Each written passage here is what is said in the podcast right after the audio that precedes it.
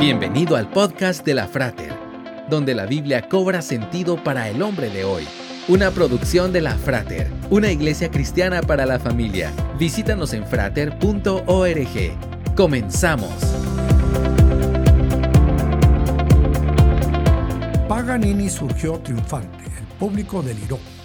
Paganini empezó a tocar su violín, blancas y negras, fusas y semifusas, corcheas y semicorcheas, parecían tener alas y volar con el toque de aquellos dedos maravillosos. De repente, un sonido extraño interrumpió el ensueño del público. Una de las cuerdas del violín de Paganini se había roto. Pero Paganini continuó tocando. De repente, otra cuerda del violín de Paganini se acababa de romper. Pero Paganini siguió con el concierto. Todas las personas asombradas gritaron cuando la tercera cuerda del violín de Paganini se rompió. El director y la orquesta se detuvieron una vez más, como la respiración del público, que pensó que el concierto había llegado a su final. Pero Paganini siguió.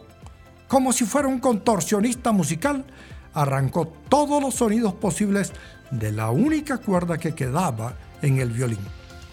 Ninguna nota fue olvidada. Amigo, Tal vez las cuerdas de su vida se están rompiendo, pero no se detenga.